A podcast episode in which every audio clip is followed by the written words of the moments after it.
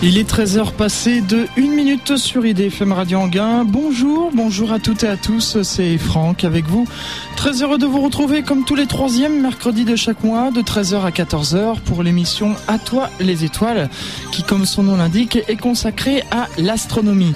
Souvenez-vous, en décembre 2006, nous fêtions les deux ans d'existence de cette émission À toi les étoiles et à cette occasion, j'ai lancé une série de quatre émissions sur le thème de la conquête spatiale. Alors pour la première émission en décembre, je recevais Jacques Villain et avec lui, nous avons parlé eh bien des premières fusées, des premiers êtres vivants dans l'espace, des premiers hommes dans l'espace et puis les missions Gemini et Mercury. En janvier dernier, avec Pierre-Emmanuel Polis, nous avons parlé des fusées Saturne 5 et du programme Apollo, notamment des missions 1 à 10.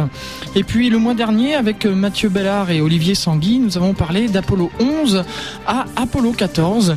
Et aujourd'hui, pour euh, cette quatrième et dernière émission euh, de cette série de quatre émissions sur le thème de la conquête spatiale, eh bien, je reçois Monsieur Bernard Fouing, directeur de l'International Lunar Exploration Working Group, et Jean-François Pellerin, journaliste scientifique. Il est aussi auteur du guide des, des combinaisons spatiales et du vol habité, préfacé par l'astronaute Jean-Jacques Favier aux éditions Tessier H-Pool. Et il termine actuellement un ouvrage qui explique les retombées applicatives du programme Apollo. On va dire bonjour à nos invités. Monsieur Foing, bonjour. Bonjour depuis la Lune. Monsieur Pellerin, bonjour. Bonjour à vous. Alors, euh, avant de commencer cette émission, un, un rapide petit résumé. Hein. donc, euh, en le, premier être vivant dans l'espace, eh bien, c'est les Russes qui envoient une chienne euh, Laika. Euh, le premier homme dans l'espace, c'est encore un Russe, c'est Yuri Gagarin. Et en 1961, un peu échaudé par cela, John Fitzgerald Kennedy qu'un Américain sera sur la Lune avant la fin des, de la décennie des années 60. Et le fait est, le 20 juillet 1969, euh, Neil Armstrong et Buzz Aldrin marchent euh, sur la Lune. Ensuite, eh bien, il y a eu euh, donc c'était la mission Apollo 11. Hein. Il y a eu la suite des, des, missions Apollo 12, Apollo 13 qui a été qualifié, comme on en parlait le mois dernier, d'échec réussi. Et puis Apollo 14. Et là, nous en nous en arrivons donc à Apollo 15. Alors le, lequel de vous deux veut prendre la parole sur Apollo 15 Vas-y, moi je connais bon, Dave Scott qui était un des personnes qui euh, bon, a travaillé sur la Jeep euh, lunaire et euh, qui est un, un, astronaute qui a aussi bien compris ce que les scientifiques voulaient faire. Donc même si les missions Apollo ont été des missions vraiment décidées pour des raisons stratégiques, pour montrer la supériorité du système américain sur le système soviétique, c'est devenu une chance incroyable pour les scientifiques pour comprendre l'histoire de la Lune et même l'histoire de la Terre. Alors quelques mots sur euh, la mission Apollo 15. Euh, donc il y avait à bord euh, David Scott, Alfred Warden et James Irwin. Ils ont décollé le 26 juillet 1971. Ils ont atterri sur la Lune le 30 juillet. Ils ont passé 66h54 sur la Lune. Ça a été un nouveau record puisque les missions précédentes n'avaient pas été si longues.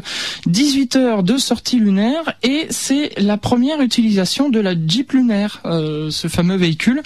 ils ont décollé de la Lune le 2 août pour revenir sur Terre le 7 août. Donc, euh, Monsieur Pellerin, vous vouliez dire euh, quelque oui, chose Je voulais dire que l'émission Apollo 15 à, à, 17, la particularité, c'est que pour la première fois, donc il y a l'utilisation d'une d'une Jeep lunaire, d'un mm -hmm. Lunar Rover. Ça a permis d'étendre le, le, parcours de déplacement à la, à la surface de la Lune. Ça a donné plus d'autonomie aux astronautes. Donc je crois que c'est là que ça a été important parce que lorsqu'on parlera d'un retour sur la Lune, c'est vrai qu'on va s'y implanter pour y rester beaucoup plus longtemps. Euh, Apollo s'était limité à 72 heures, 75 heures mmh. de, de, mission au sol. Les jeeps, ça a permis de se promener sur plusieurs dizaines de kilomètres et d'aller explorer beaucoup plus loin que le module lunaire ne l'aurait permis sur les, les, missions précédentes. Bien sûr. Alors, euh, petite précision importante que j'ai oublié de donner en début d'émission. Cette émission n'est pas en direct pour euh, cause de disponibilité d'un des invités. Euh, donc, vous le savez, normalement, vous pouvez poser des questions en direct, mais là, malheureusement, vous ne pourrez pas. En revanche, comme j'ai mon cercle d'auditeurs assidus, eh bien, j'ai quand même reçu quelques questions internet et là j'en ai une justement de Jean-Paul qui demande euh, les astronautes de, des missions Apollo ont laissé du matériel sur la Lune, notamment justement on en parlait euh, les jeeps lunaires. Il y aurait-il aujourd'hui un moyen de les observer, ce qui ferait taire les rumeurs du canular de la Lune? Alors il y a bon une série d'expériences qui ont fonctionné en fait euh, pendant près de bon jusqu'à 1977 Mhm. l'expérience qui mesurait l'environnement lunaire et qui mesurait aussi euh, bon des séismes à la surface de la Lune. Euh, les, les missions Apollo ont aussi déposé euh, des cubes, des cubes rétroréflecteurs, donc qui renvoient la lumière dans la même direction que venant de lasers euh, depuis la Terre, qui nous permettent de mesurer avec une très grande précision la position de la Lune, et ainsi nous avons pu mesurer que la Lune euh, s'éloigne progressivement euh, de la Terre à bon, très, euh, très faible vitesse. Euh, donc ceci est une preuve, bon, s'il en faut, du fait que ces missions ont bien eu lieu. Nous-mêmes, avec euh, la sonde Smartin, dont je suis responsable, donc la première euh, sonde européenne, nous avons fait euh, des images des scènes, des paysages autour des régions d'atterrissage des sondes lunaires, et nous avons pu vérifier que les images données par ces sondes sont tout à fait compatibles avec ce que nous obtenons depuis l'orbite. Mhm. Euh, pour l'instant, notre résolution n'est pas suffisante pour voir vraiment les détails euh, de ces artefacts, euh, euh, de ces, ces- ces engins technologiques, mais pour moi, il n'y a pas de doute. On va passer maintenant euh, à la mission Apollo 16. hein. Bon, on va aller un peu vite parce qu'on a beaucoup de choses à dire. Euh, donc, euh, la mission Apollo 16 qui a été lancée le 16 avril 1972. Euh, ils ont atterri sur la Lune le 21 avril 1972. Ils ont fait 20h14 de sortie. Il y a eu trois sorties. C'était encore un nouveau record. À chaque fois, c'est ils battaient des records. Encore la Jeep lunaire. Et là, ils ont parcouru 27 km avec la Jeep lunaire. Et puis euh, ils sont, ils ont décollé de la Lune le 24 avril 1972. Ils sont, ils revenus sur Terre donc le 27 avril 1972 et ils ont passé 71 heures euh, sur la Lune. C'est encore un nouveau record. Et donc à, bord d'Apollo 16, il y avait euh, Charles Duck, Ken Matting- Mattingly et puis John Young notamment. Alors quelques mots sur la mission Apollo 16 Alors la mission Apollo 16, euh, pour tous les passionnés, et si on prend un peu de recul, c'est c'est vrai que c'était une mission commandée par euh, par l'homme qu'on a appelé un peu le baron des astronautes, le fameux John Young. Mhm. Et ça permettra peut-être de faire un lien avec l'avenir de la, la conquête de l'espace, puisqu'au moment de sa mission sur la Lune, se décidait quasiment euh, au même moment le programme navette spatiale. Il allait devenir par la suite le premier commandant d'une navette spatiale. C'était un ancien d'Apollo 10. Donc c'était un homme d'expérience euh, pour cette avant-dernière mission euh, d'exploration sur la Lune, avec une Jeep. Donc bon, John Young, je, je le connais, donc c'est vrai que c'est un, euh, une personne qui a servi la NASA, qui est resté dans le au service euh, de la NASA pendant toute sa carrière. Bon, il est parti à la retraite en fait seulement l'année dernière. Euh, il est resté avec la NASA, même s'il a eu des offres de partir dans le privé. Mais euh, donc euh, dans le programme précurseur euh, à Apollo, le- la mission donc euh, Apollo 16, euh, les premiers tests de la navette spatiale, puis il était aussi le chef des astronautes à Houston, et il a servi la communauté. il a aussi une vision pour le futur de l'exploration de la Lune.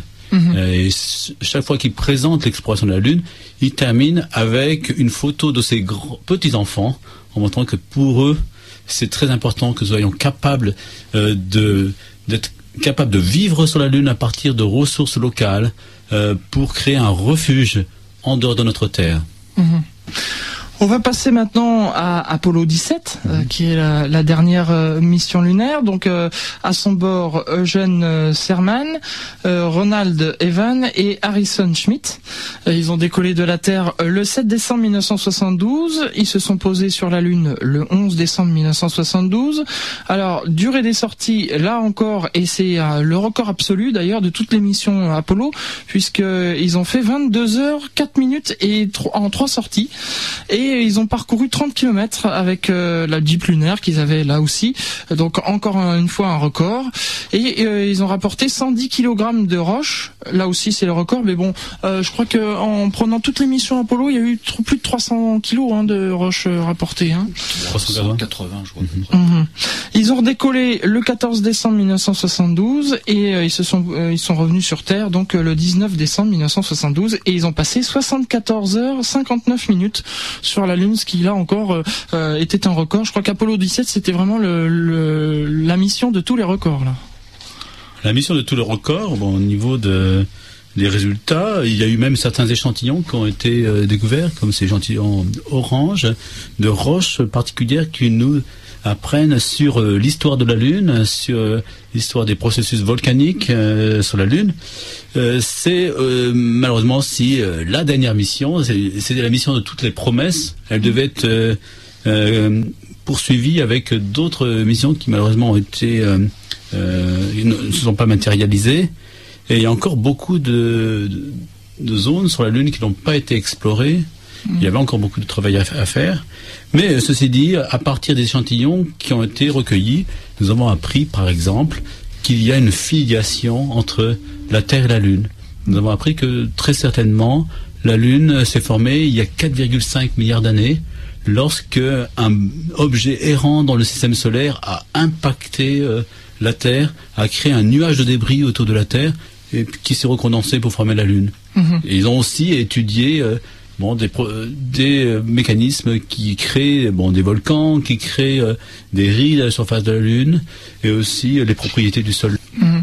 Monsieur Pellerin oui, je voulais compléter en disant que Apollo 17, c'est aussi la, mission qui verra à part entière un homme qui a complètement l'étiquette de, de scientifique, un géologue à bord.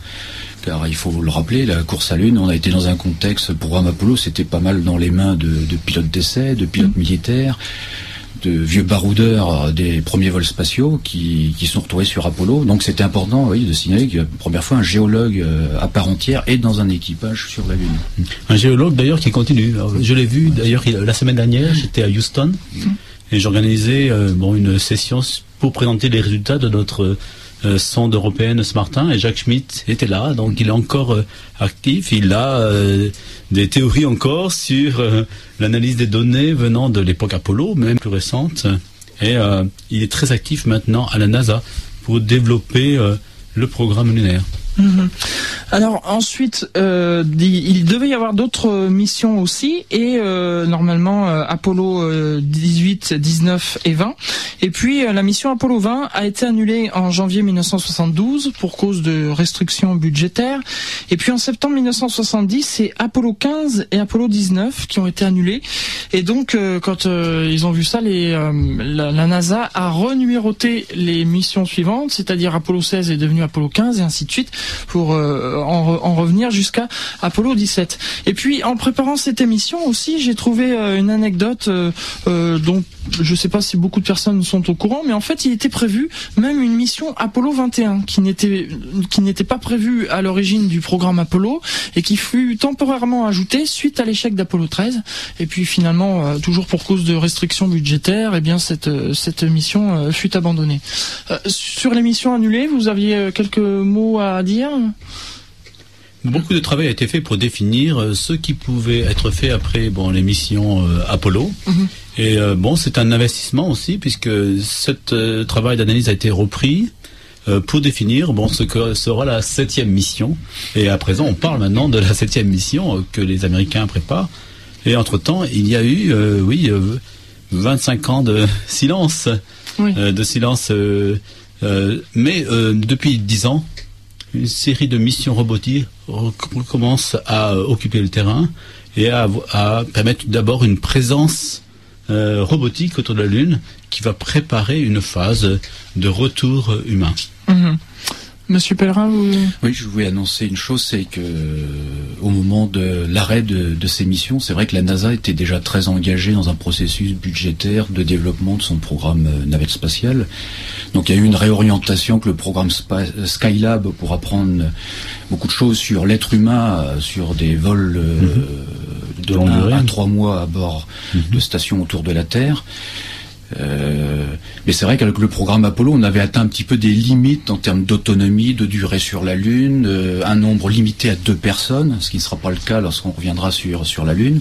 Mm.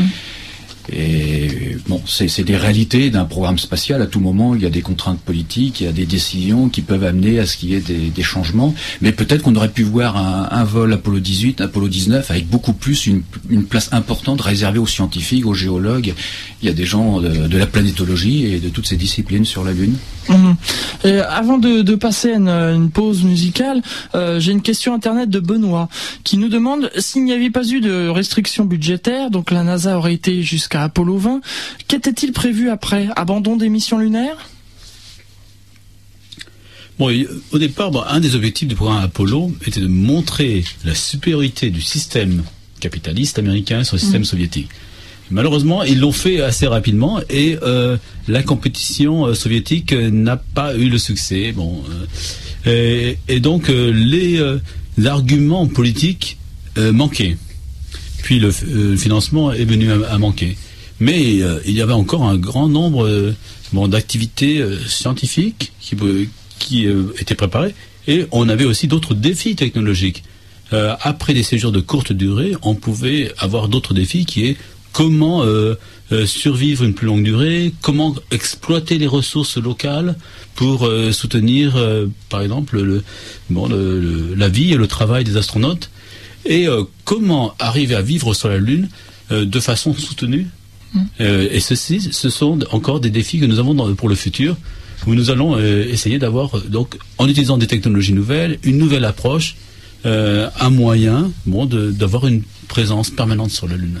Monsieur Pellerin pour euh, compléter sur le plan euh, physiologique de, l'homme dans l'espace, au moment du projet Apollo, on en était à des vols dans l'espace euh, de 14 jours, mhm. fin du programme Gemini.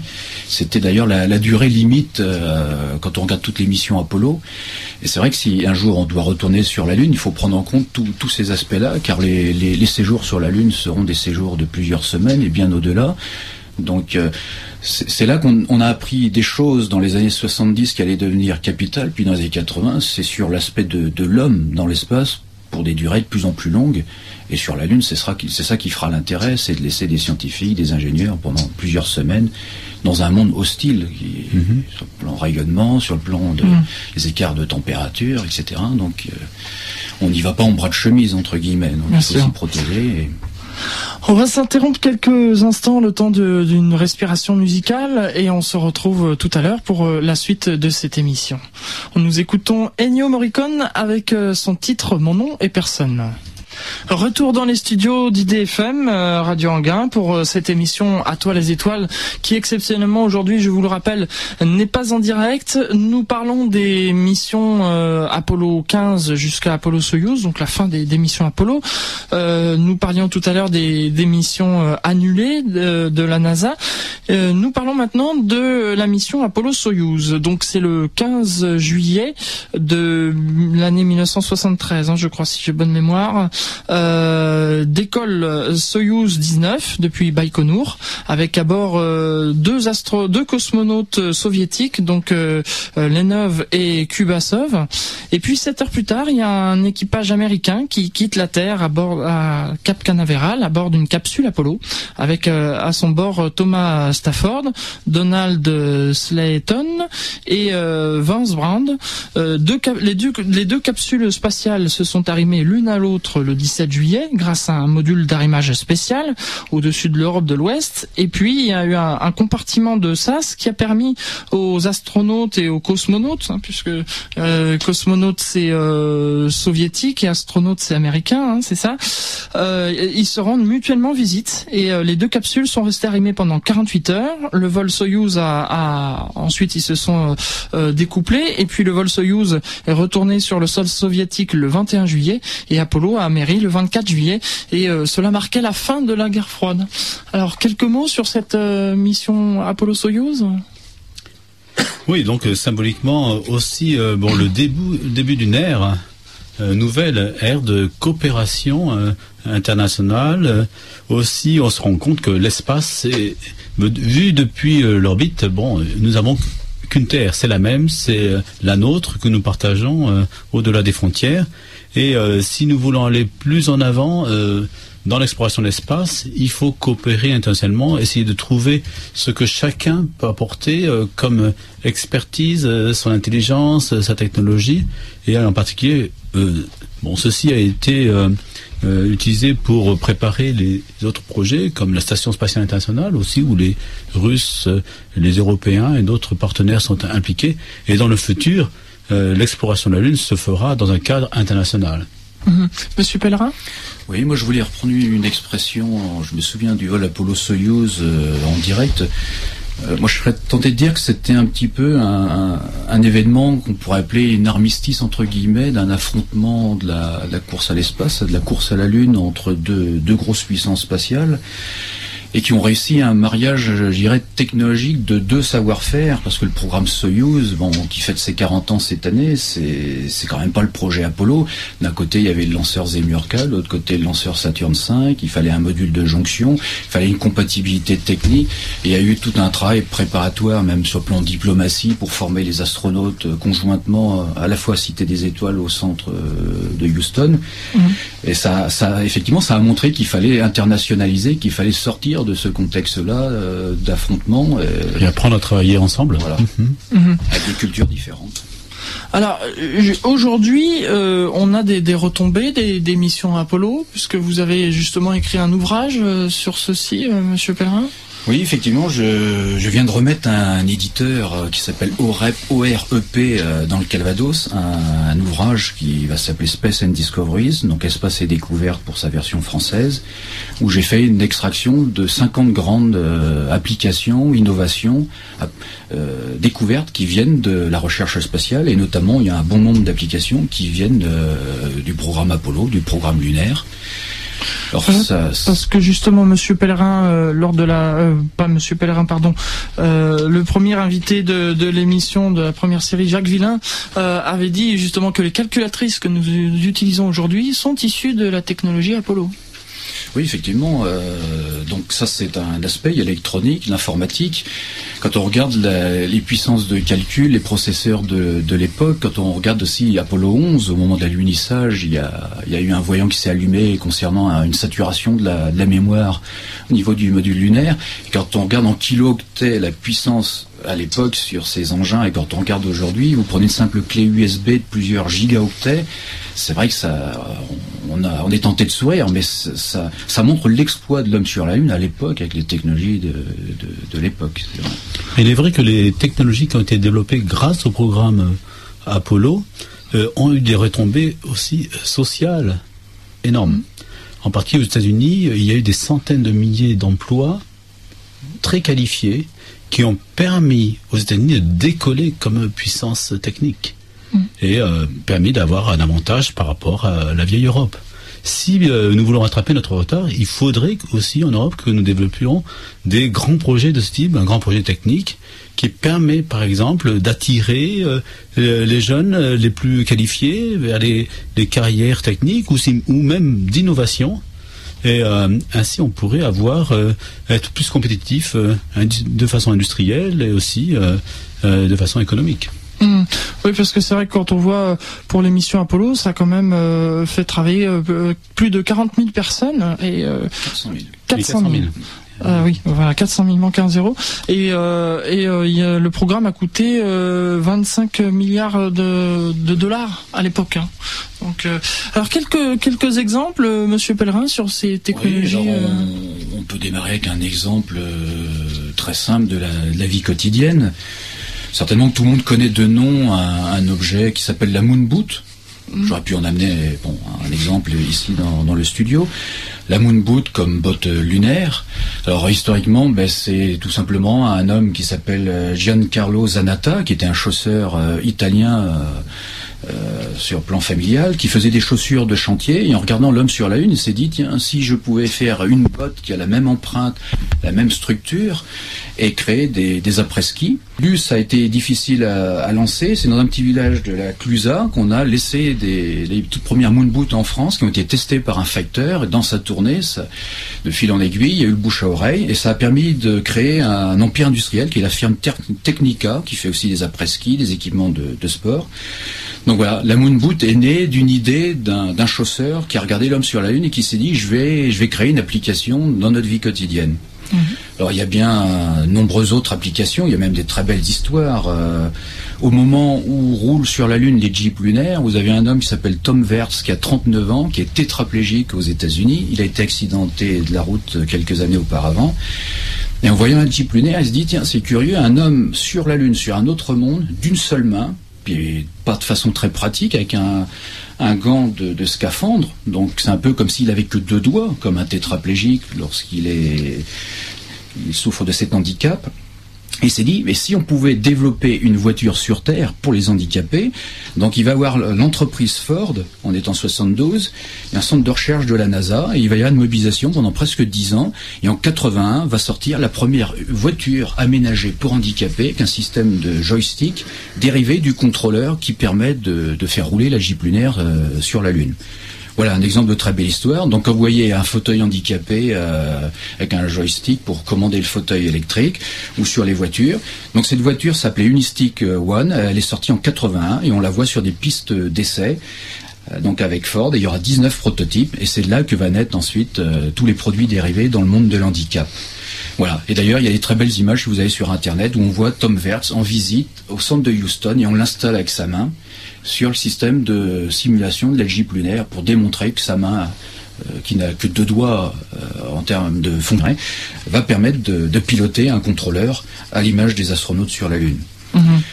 Alors il y a de nombreux euh, exemples. Si on remonte à Apollo 15, Apollo 15, la carotteuse lunaire, Black et Decker, parce qu'il fallait extraire. le but des dernières missions, c'était d'aller sur le plan exploratoire, descendre euh, dans le sous-sol de la Lune, descendre à 2 ou 3 mètres. Et sur la Lune, vous n'avez pas d'électricité, vous n'avez pas de fil. Donc il a fallu créer un, équipement donc qui sera breveté par Black Decker, la demande de la NASA. Et c'est de là que vont naître tout un tas de produits dérivés, euh, notamment d'équipements sans fil. Et il y aura ce qu'on appelle notamment le, Dust Buster, qui est un petit aspirateur sans fil, développé par Monsieur Carol Gans, donc en 79 la, carotteuse lunaire ayant été développée en, 68. Voilà, là, si on mhm. avait le visuel, on verrait l'image sur Apollo 15 de la carotteuse lunaire qui avait pu descendre jusqu'à 3 mètres de profondeur. Et c'était important sur le plan scientifique de connaître pas uniquement le sous-sol, mais de descendre un, peu plus en profondeur. On aurait donc, donc, il y a un aspect euh, général aussi, c'est euh, grâce à ces programmes d'exploration de, de sciences euh, il y a des, moyens qui ont été développés. Développement de nouveaux lanceurs, développement de systèmes miniaturisés et aussi de, technologies de satellites qui après ont été développés pour des applications et qui maintenant font partie de la vie de tous les jours. Satellites de communication, notre, la téléphonie mobile, de télévision, euh, d'observation de, la Terre. Ceci a été fait grâce à l'investissement technique qui a été d'abord fait pour des missions euh, d'exploration ou de science. Mmh. Alors euh, sur les, retombées euh, d'Apollo euh, aujourd'hui, on a aussi au, niveau au niveau budget, vous disiez, Monsieur Monsieur Foin, non Sur le budget, il y a eu des retombées ou est-ce qu'il n'y a pas eu de parce que bon, c'est vrai que ça a coûté énormément cher, mais il y a eu que des, pertes, il n'y a pas eu de profit sur par, rapport aux explorations lunaires? Alors bon, euh, le budget de l'espace, on peut dire que bon, c'est élevé, mais euh, attention, le, euh, le budget de l'espace européen, c'est de l'ordre de 20 euros par personne par an. Mmh. Pour 20 euros, ce que nous vous donnons, c'est une mission autour de la Lune. Nous avons maintenant une mission qui est encore en orbite autour de Mars, Mars Express, une mission autour de Vénus. Nous avons aussi des, programmes euh, d'application. Nous développons euh, des euh, fusées qui vont lancer les satellites de télécommunications du futur. Bon, pour 20 euros, je pense que le citoyen est servi. aux États-Unis, le, le spatial, bon, le, le, citoyen américain dépense dix fois plus. Et ah, c'est ce qui est aussi une raison de la domination américaine sur les aspects spatiaux et la technique. Donc, 20 euh, euh, euros, euh, j'espère que vous trouvez que c'est justifié si nous vous donnons la Lune pour ce prix. Oui, on peut dire que c'est dérisoire. Monsieur Pellerin, vous aviez quelque chose à, rajouter? Oui, sur l'aspect budgétaire et financier des, des programmes spatiaux, c'est vrai que euh, le vieux continent, l'Europe, on est en retard en termes de, de, de, transfert technique, de technologie, de brevets spatiaux. Quand on regarde, je vais prendre juste un exemple, euh, le, le, leaking de cooling garment, l'équipement sous le scaphandre Apollo qui a permis de réguler sur plan température l'être humain qui marche sur la Lune, ça a permis des dizaines de brevets euh, à partir de travaux d'un homme qui s'appelait Elkins. Et actuellement, on utilise cette technologie pour certaines maladies, pour réguler la température pour ceux qui, souffrent de sclérose en plaques. On l'utilise notamment, vous regardez la Formule 1, les mécaniciens chez McLaren, ils ont un genre de scaphandre, et en dessous, ils ont un équipement qui leur permet de travailler par 50 degrés de température sur la piste. Donc dans le domaine de la santé, dans le domaine du, sport, même les soldats américains utilisent cette, technologie du LCG, qui est, le, qui est le LCVG sous le scaphandre des, des pilotes de la navette spatiale, uniquement sur cette technologie, il y a des dizaines de brevets derrière. Donc euh, l'intérêt, si on regarde l'Europe spatiale, c'est vrai qu'on est à une masse de budget, je crois, de l'ordre de 1 pour 5, on est 5 fois... 5 fois moindre euh, pour, le, pour le budget civil. Et 20 fois moins, je crois. Et 20 fois moins pour le budget militaire, qui euh, permet de développer des techniques qui après aussi ont un retour civil. Mhm. Alors, on va s'intéresser maintenant, avant de, parler du, retour sur la Lune, on, va s'intéresser maintenant de, ce qui s'est passé depuis l'émission euh, Apollo jusqu'à aujourd'hui. Vous avais parlé justement de Smart One tout à l'heure. Oui, donc nous avons la mission Smart One, euh, qui est la première mission européenne vers la Lune, qui a été décidée pour euh, développer de nouvelles techniques. Alors nous avons d'abord utiliser un engin révolutionnaire pour aller vers la Lune. Un engin qui, au lieu d'utiliser de la propulsion chimique, envoie des particules électrisées à très haute vitesse et euh, qui nous a permis d'aller de la Terre à la Lune en utilisant seulement 60 litres de fuel. Ah pour faire 380 000 km. Mais nous avons aussi utilisé euh, Smart One euh, pour démontrer des technologies de miniaturisation extrême alors que nos partenaires internationaux euh, ont construit des instruments de, dizaines de kilogrammes euh, pour aller euh, vers la Lune. Nous nous avions sept instruments pour un total de 19 kilos. Donc des instruments, des caméras miniatures, des instruments qui peuvent observer les rayons X ou les infrarouges pour obtenir des informations sur la Lune. Instruments extrêmement miniaturisés. Une caméra qui a la taille d'un œil humain. Ah et euh, qui a fait des, images à plus haute définition jamais réalisées euh, autour de la Lune. Extrêmement performante. Mhm.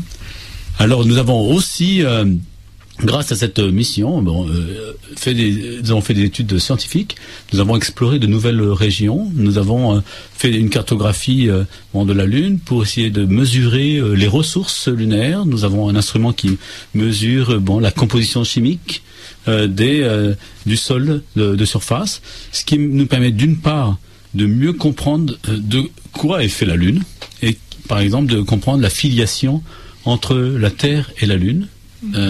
Donc la Lune donc s'est formée il y a 4,5 milliards d'années lors de cet impact violent. mais aussi nous avons étudié à la surface de la Lune des, les processus qui vraiment façonnent les paysages lunaires qui crée les montagnes lunaires, qui crée euh, euh, les, les mers volcaniques à la surface. Et nous avons exploré de nouvelles euh, régions sur lesquelles, dans le futur, nous voudrons déposer des atterrisseurs, des rovers et des bases habitées. Hmm. Et on a fait, c'est cette, c'est cette sonde-là, je crois qu'on a fait s'écraser sur la Lune. Hein oui. Alors en fait, toute sonde autour de la Lune euh, est amené à s'écraser à un moment donné. Alors ce que nous avons décidé, et euh, j'ai essayé d'organiser, que l'impact ait lieu à un moment euh, où il pourrait être observé depuis la Terre. Et nous avons donc choisi une cible. Et quelques mois en avance, nous avons choisi même le moment d'impact. Et nous l'avons atteint à la seconde près. de ce qui avait été prévu, ce qui nous a permis d'observer par exemple depuis le télescope de Canada-France-Hawaï, depuis l'île de Hawaï, immédiatement après avoir perdu, perdu le signal radio-contact, nous avons détecté pour la première fois dans l'histoire le flash de cet impact, qui était un impact euh, assez doux. Hein, C'était en fait euh, l'impact à, à, une vitesse bon, de bon, 7000 km/h. Quand même. 7000 km/h, mais euh, la plus faible vitesse euh, pour un impact jamais réalisé sur la Lune. Et en fait, nous avons même pu voir que, comme nous arrivions à une incidence extrêmement rasante, euh, nous avons rebondi sur le sol lunaire, donc, et nous avons donc, bon, c'est une sorte d'atterrissage un petit peu forcé. Mmh. Donc ça a soulevé de la poussière. Ça a soulevé aussi, un peu de poussière, et nous, mais nous avons pu voir qu'il n'y a pas eu de contamination de la surface lunaire, et ceci est, est, aussi un moyen de préparer. il y aura dans le futur bon, d'autres atterrisseurs, de préparer le, le terrain et aussi, euh, il y a une sonde qui, en 2008, va, euh, de façon volontaire, euh, percer, va s'écraser dans les régions polaires pour essayer de chercher de la glace présente dans les pôles. Mmh. Nous avons bah, donc fait une sorte de répétition pour cette euh, mission future. Mmh.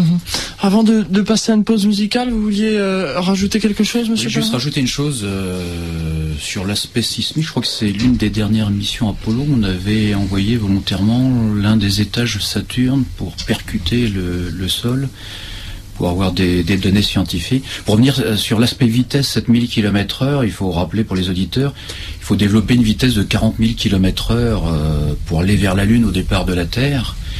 Et il faut 28 000 km heure pour se placer en orbite euh, autour de la Terre. Mmh. Oui, donc euh, ça donne, ça donne un, une idée de la vitesse. Un ordre d'idée. On va s'interrompre, euh, on va écouter les chariots de feu, mm -hmm. euh, une musique qui a un peu rapport avec l'astronomie justement, et puis on se retrouve ensuite. De ce matin. Voilà pour pour parler de la dernière partie de, du retour de l'homme sur la lune. C'est l'émission À toi les étoiles, comme tous les troisièmes mercredis de chaque mois, et nous en arrivons à la dernière partie de cette émission sur un sujet un sujet de quatre émissions sur la conquête spatiale. Et euh, nous en sommes aujourd'hui, donc nous avons parlé des missions Apollo 15, Apollo jusqu'à Apollo 17, les missions annulées, euh, Apollo Soyuz, les, re, les, retombées des missions euh, Apollo, et puis la, ce, qui se passe actuellement. Et puis là, on va parler un peu de l'avenir avec Monsieur Fouing et Monsieur Pellerin. l'avenir, le retour de l'homme sur la Lune, c'est l'année dernière, je crois, où Monsieur George W. Bush a annoncé que euh, l'homme retournerait sur la Lune en 2020 Oui, donc euh, bon, c'est vrai que nous sommes en plein euh, dans renouveau, dans ce renouveau de l'exploration lunaire. Dès, bon, nous avons parlé de Smartin, qui est donc la mission européenne autour de la Lune. dès cette année, 2007, nous avons deux sondes qui vont être envoyées, deux sondes robotiques, une sonde japonaise et une sonde chinoise. Et l'année prochaine, en 2008, nous aurons une sonde indienne et euh, une double sonde américaine. En fait, Smartin est comme un précurseur de toute cette flotte de vaisseaux spatiaux qui vont euh, euh, étudier la Lune, faire une reconnaissance de la Lune pour préparer le pas suivant qui sera l'envoi d'atterrisseurs, de rovers, une sorte de village robotique global autour de la Lune qui va commencer à préparer euh, cette base humaine qui est prévue pour euh, euh, à partir de 2020. Alors là, justement, vous êtes en train de répondre un peu à, à une question internet que j'ai trouvée très très pertinente pardon de, de, posée par Stéphane euh, qui dit justement puisque George W Bush a annoncé l'année dernière euh, le retour de l'homme sur la lune euh, pourquoi faut-il 14 ans aujourd'hui pour retourner sur la lune contre 8 dans les années 60 Alors le défi maintenant c'est de faire ce programme d'exploration lunaire de façon très efficace en termes de coûts. C'est-à-dire avec une croissance très modeste euh, du budget ou en utilisant le fait que euh, à budget constant, certaines activités euh, vont se réduire. Par exemple, il y aura des bénéfices après la mise à la retraite de la navette spatiale.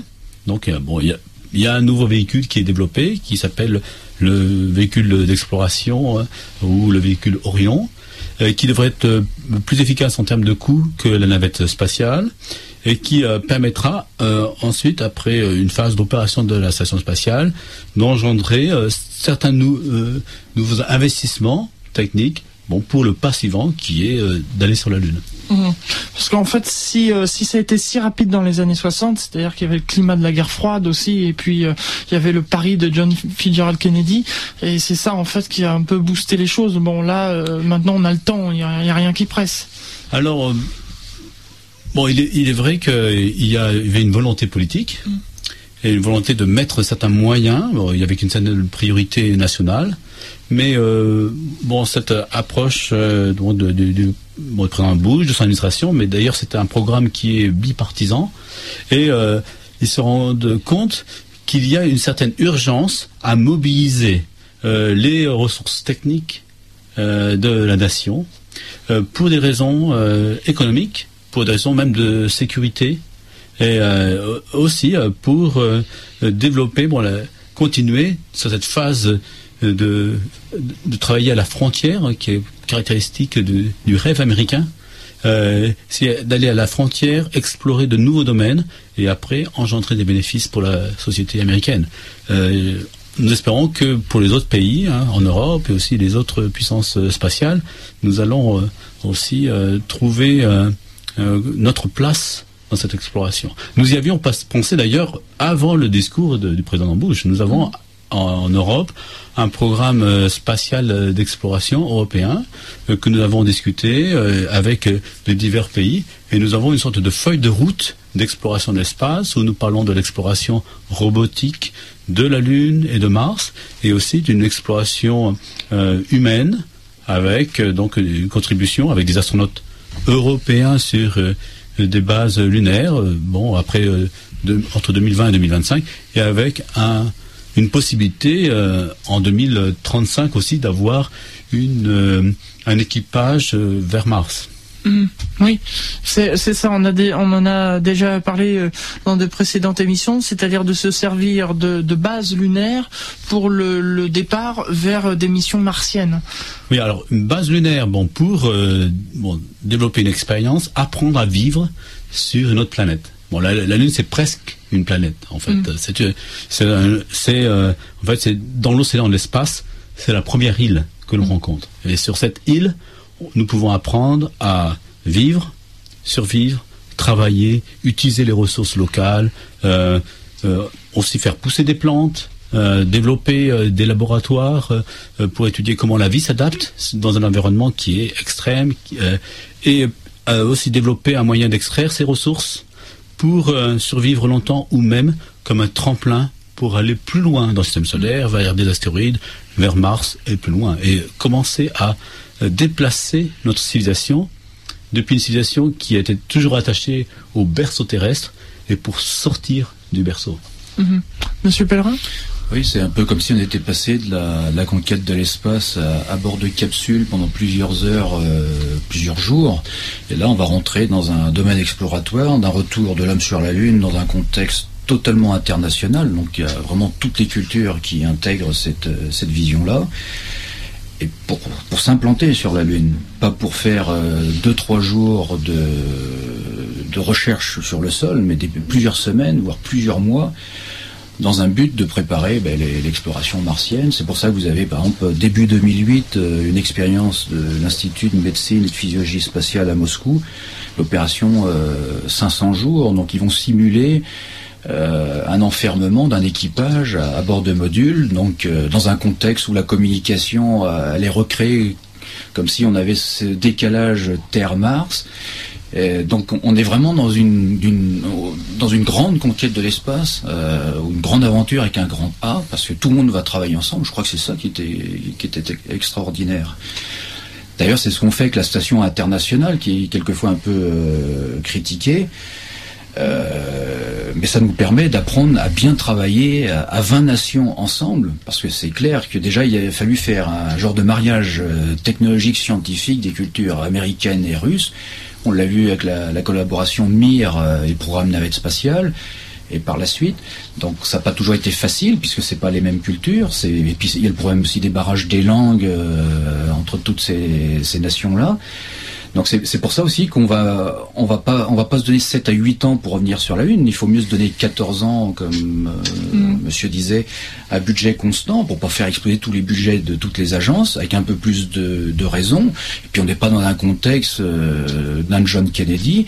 Euh, si on revient sur la Lune et puis c'est pour une vision à 30 ou 40 ans, euh, c'est ça aussi l'intérêt sur le plan de l'astronomie, tout un tas d'applications. C'est euh, j'ai une question internet de Benoît qui, demande, euh, donc dans, les années 60, il y a eu que des Américains sur la Lune, étant donné que c'était c'était eux qui s'occupaient de ça. Est-ce que dans les dans les années 2020, euh, on pourrait voir un Français, un Espagnol, un, Italien Alors pour moi, j'ai un objectif. C'est bon, il y a eu donc 12 astronautes américains sur la Lune, hum. avec un biais seulement des hommes. Mhm. Mon objectif, c'est d'avoir euh, la première européenne sur la ah, surface. Euh, c'est vrai, oui aussi. Et euh, donc, essayer de trouver un moyen. Donc, nous avons investi déjà. Nous avons, par exemple, avec la mission Smartin, nous avons fait des cartes d'endroits où nous pourrons déployer cette base lunaire. Nous avons aussi développé des instruments qui vont servir pour les prochaines missions, atterrisseurs, rovers. Euh, et nous regardons aussi des modules euh, d'habitation ou des modules, euh, par exemple, pour supporter la vie ou, ou nous avons aussi à l'ESA un corps d'astronautes qui pourrait se préparer à des missions bon plus lointaines ou sur la Lune. Et nous devons nous préparer en Europe à permettre donc d'avoir une présence avec un astronaute européen qui n'est que la partie visible d'une participation donc, de tous les citoyens européens à l'exploration lunaire. Mmh. L'ESA, précisons donc que c'est l'Agence spatiale européenne. Mmh. Euh, quelques mots pour, euh, pour terminer sur ce retour de, de l'homme sur la Lune? Oui, bon, la Lune, euh, c'est un... Une sorte de continent de la Terre. Mmh. Bon, ça, nous l'avons découvert à partir des analyses scientifiques. C'est une partie de la Terre qui a été envoyée dans l'espace c'est un continent euh, que, l'on peut voir depuis la Terre, c'est magnifique, mais aussi c'est euh, le futur proche où nous pouvons euh, donc aller explorer ce continent. Il y a des ressources, il y a des ressources minérales, il y a des endroits que nous avons découverts avec ce Martin où le soleil ne se couche jamais. Alors nous pouvons, par exemple, mettre en place des bases lunaires pour extraire l'énergie solaire et pour survivre sur place. Mais c'est un endroit où nous pouvons apprendre à vivre et travailler euh, sur une autre planète. C'est aussi un endroit euh, pour euh, pour l'explorer. Nous devons utiliser le meilleur de nos ressources intellectuelles. la jeunesse aussi peut s'engager à participer dans des carrières techniques ou des, même des carrières innovantes à cette aventure. Et c'est aussi un endroit où, comme Européens, bon, nous avons montré avec ce Martin, nous travaillons avec 17 pays pour faire cette petite sonde euh, lunaire. Nous pouvons mettre nos moyens euh, en commun pour développer un projet d'exploration. Monsieur Pellerin Oui, moi je voulais dire que le, retour de l'homme sur la Lune, sur le plan exploratoire, c'est un peu dans la, continuité de l'homme après les pôles et l'Antarctique. C'est la Lune, c'est un petit peu, ça va être notre continent antarctique. Mhm. On va s'y, on va s'y implanter euh, dans un contexte international. Et j'aimerais bien d'ailleurs que sur la Lune, on n'y plante pas un, drapeau américain, mais un drapeau qui, qui représente vraiment toutes les nations, un peu à mm. l'image du premier cosmonaute chinois. Enfin, c'était un symbole, mais il y avait derrière la présence chinoise. Il y avait un drapeau de l'ONU plus le drapeau chinois pour montrer qu'on y va tous ensemble. Mm-hmm.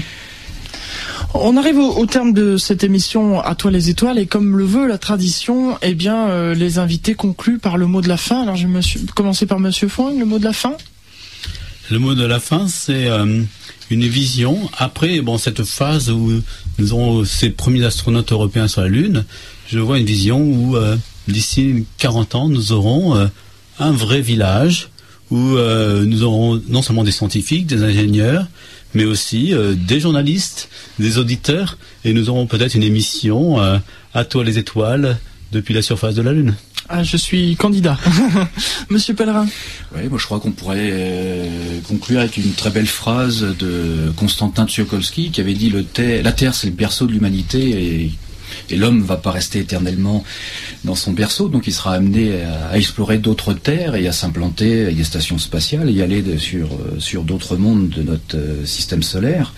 Je crois que ça fait partie de la philosophie de l'homme, d'aller toujours plus loin et de se surpasser. Et en tirant vers le haut sur le plan technologique, industriel, on va permettre, ça va permettre de générer aussi des applications, des transferts techniques et de créer de l'emploi aussi. Ça, c'est très important de dire. C'est mobilisateur en termes d'emploi. Quand vous voyez Apollo, c'est un demi-million de personnes pendant une décennie pratiquement. Donc, euh, si, si on reprend ce chemin-là, il faut le vouloir. Il faut le vouloir. Voilà. Merci à vous deux d'avoir été présents aujourd'hui pour cette quatrième et dernière émission sur euh, la conquête spatiale. On a appris euh, pendant quatre mois beaucoup de choses très intéressantes. Euh, merci à tous les auditeurs qui nous ont suivis. merci aussi pour tous les messages d'encouragement que j'ai reçus et de félicitations. Ainsi se termine donc cette quatrième et dernière émission sur la conquête spatiale. Mais à toi les étoiles continue bien sûr. Je vous donne rendez-vous le troisième mercredi du mois d'avril. Ce sera le 18 avril de 13h à 14h. Alors le thème n'est pas encore vraiment arrêté. Euh, euh, je vous en dirai plus prochainement. Euh, c'est soit on parlera des astéroïdes. Vous voyez, on change un peu. Après la conquête spatiale, on parle des astéroïdes. Ou soit les dernières nouvelles, puisque c'est vrai que j'ai reçu des mails où on m'a dit pendant ces quatre mois, tiens, il y a du nouveau au niveau de Mars, etc. Il faudrait en parler. Mais bon, puisque on était consacré à la conquête spatiale il a fallu attendre un peu. Merci à toutes et à tous. Euh, vous retrouvez la suite des programmes d'IDFM Radio Anguin. Et moi, je vous donne rendez-vous donc le mercredi 18 avril à 13h pour une nouvelle émission d'Atoile les étoiles. Au revoir à tous. Petite précision rapide. Euh, aussi, on rappelle euh, les livres de Monsieur Jean-François Pellerin, notamment euh, guide des combinaisons spatiales du vol habité. Et puis donc à, sortir prochainement un ouvrage qui explique les retombées applicatives du programme Apollo et le site internet de l'ESA www.esa.int. Merci à tous. À rendez-vous dans un mois.